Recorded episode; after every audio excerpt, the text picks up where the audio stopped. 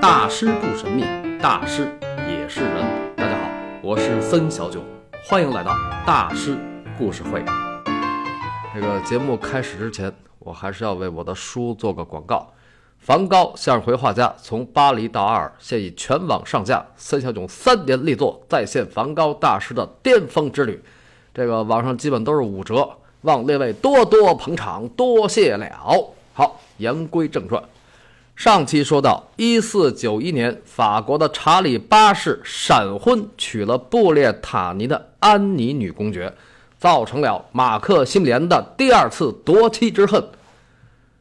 而那位新娘子呢，既非国色天香，也非水性杨花。那这二虎相争到底是为何呢？仅仅因为。安妮是布列塔尼公国的女公爵。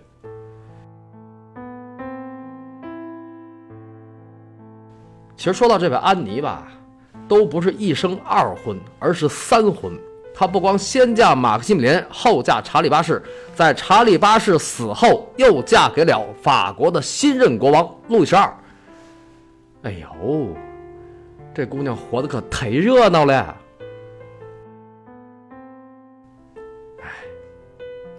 不是热闹，是命苦。安妮女公爵并非贪图荣华富贵之人，之所以一生三婚，只是一片苦心，要延续布列塔尼的自治权。其实文艺复兴时期，王室之女二婚三婚这事儿并不新鲜啊。那个年头天灾加人祸的，老公没准什么时候就挂了。再说，人生还有意外呢。比如查理八世，他那死就是个意外。一四九八年四月初，他在一城堡里溜达，赶上一门框掉了，把脑袋砸了，终年二十七周岁。因为那门框是石头做的啊。当然，还有一种说法是说门框没掉啊，是他自己不小心撞死的。这个一听就完了啊，没有定论。所以，二十一岁的安妮王后就成了寡妇。然后就嫁给了查理八世的堂叔路易十二，你看这辈儿都乱了啊。那么这种事儿呢，在欧洲历史上也很正常。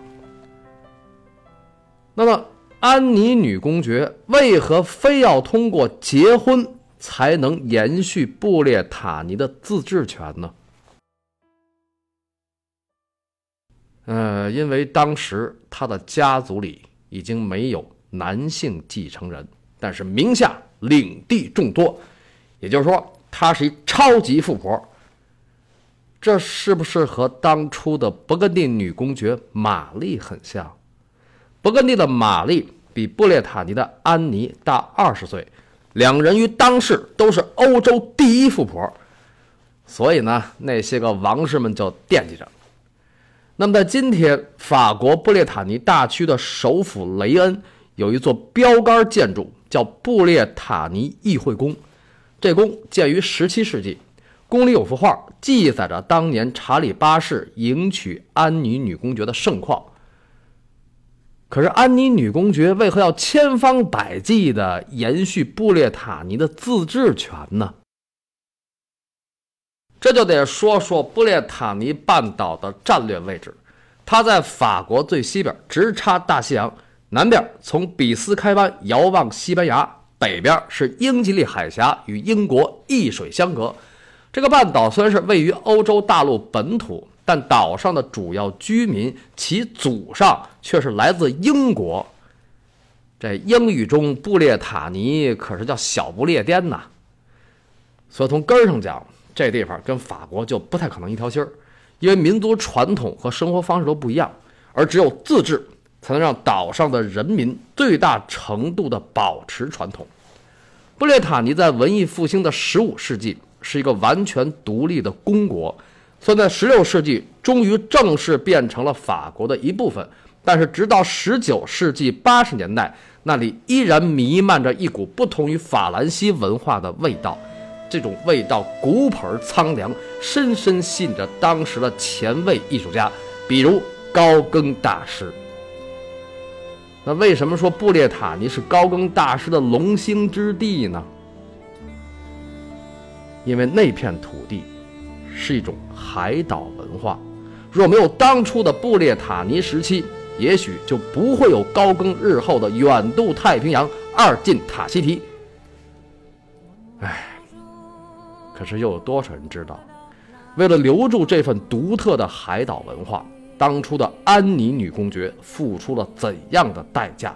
为了争取自治权，她不光一生三嫁，而且从十五岁开始，二十二年间至少怀孕十六次。但最终只有两个孩子长大成人。安妮女公爵太想有个继承人了，她在常年的怀孕和流产中精疲力竭，身体衰弱，终于在将近三十七岁的时候病逝。但生前，他深受布列塔尼人民的爱戴。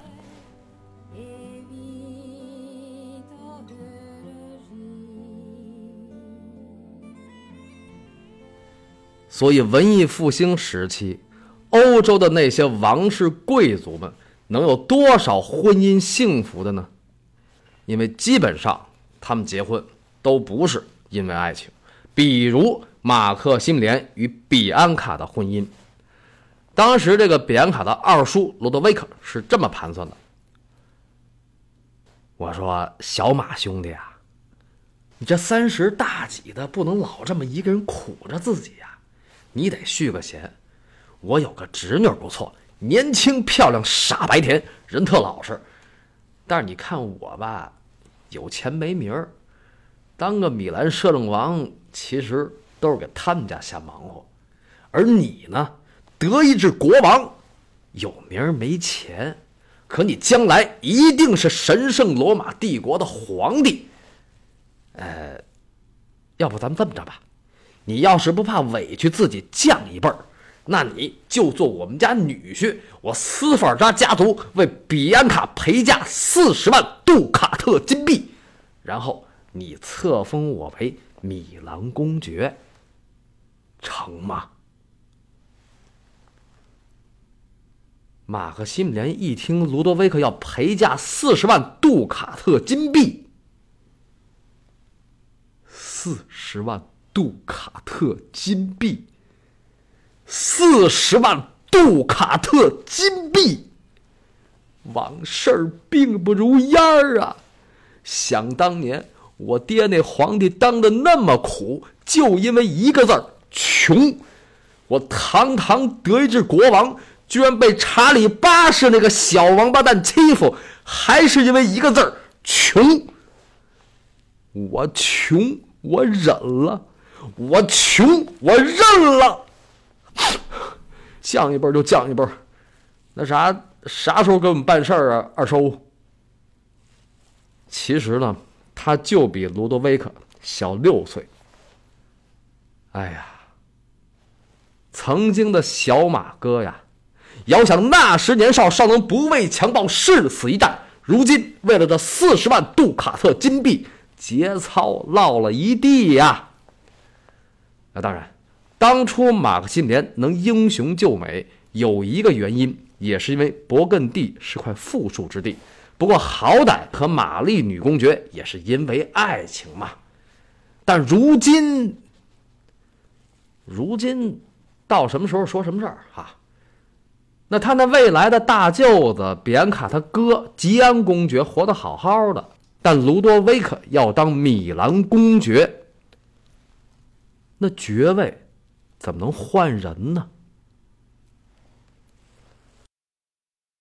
都这份上了，还有啥不能换的呀？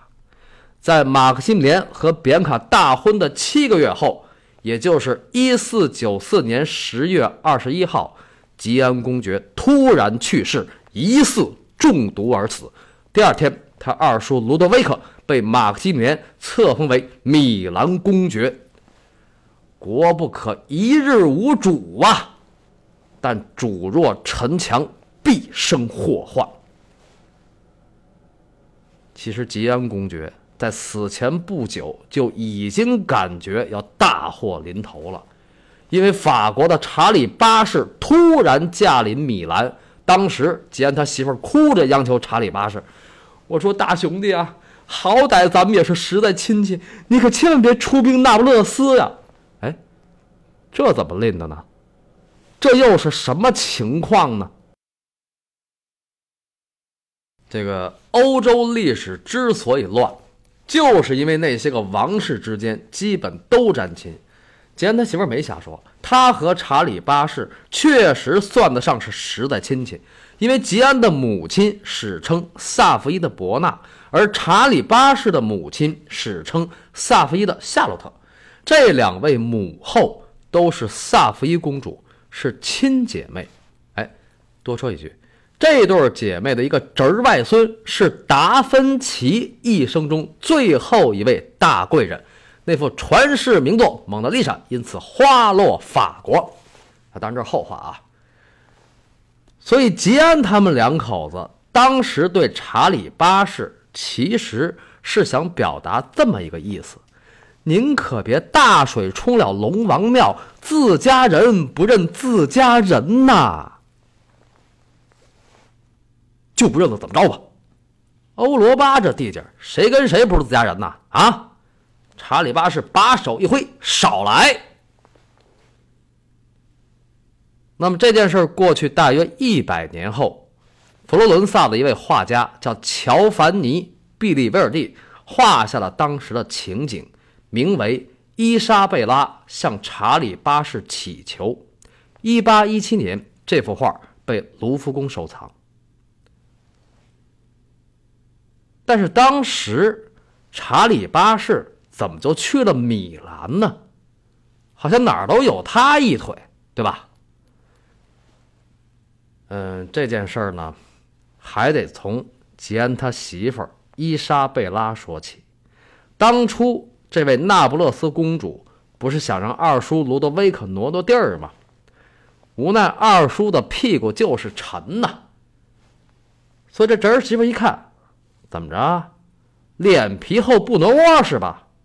好，我找人好好教育教育你，吃了我的给我吐出来。于是他回娘家那不勒斯搬兵，出兵米兰。可是眼看娘家人一切就绪，马上就要动手了。一四九四年八月底，查理八世突然大军开进意大利，率先对那不勒斯宣战，这叫先下手为强。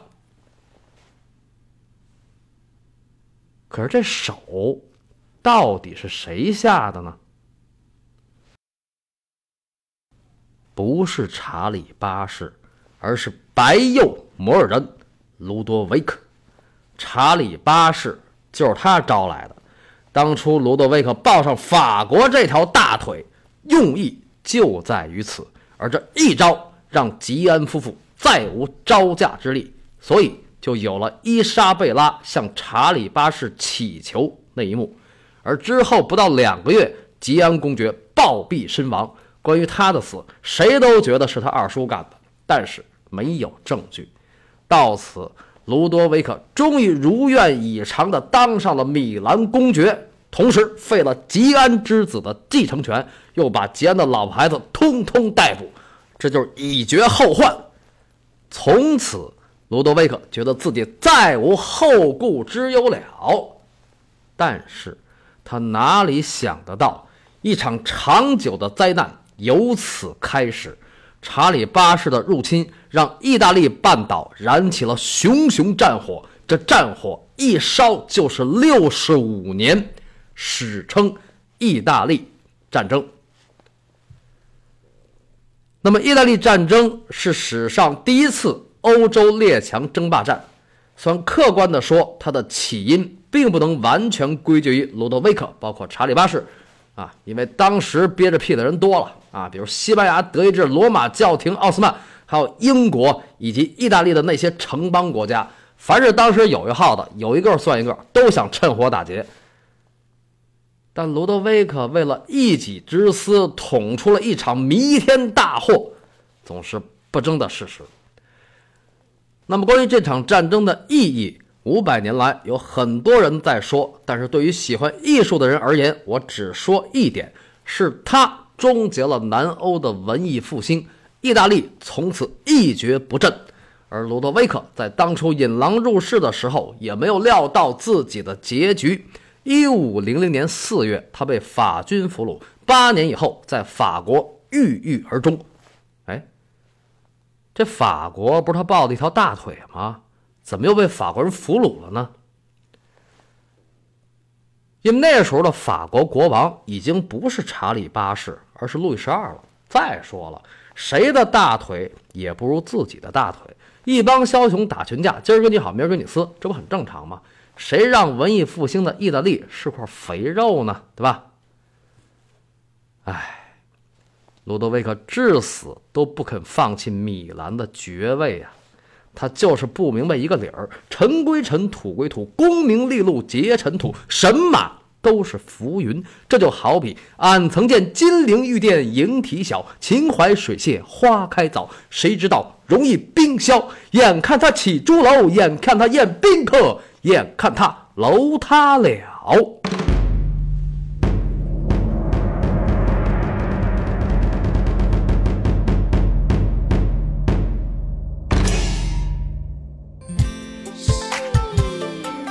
在白幼魔人去世的二百年后，一部昆曲名剧红遍中国的大江南北。刚才这段话就是出自这部剧。它的剧本由孔子第六十四代孙孔尚任所写，后来被梁启超先生大赞为冠绝千古。这个剧本的名字就是《桃花扇》。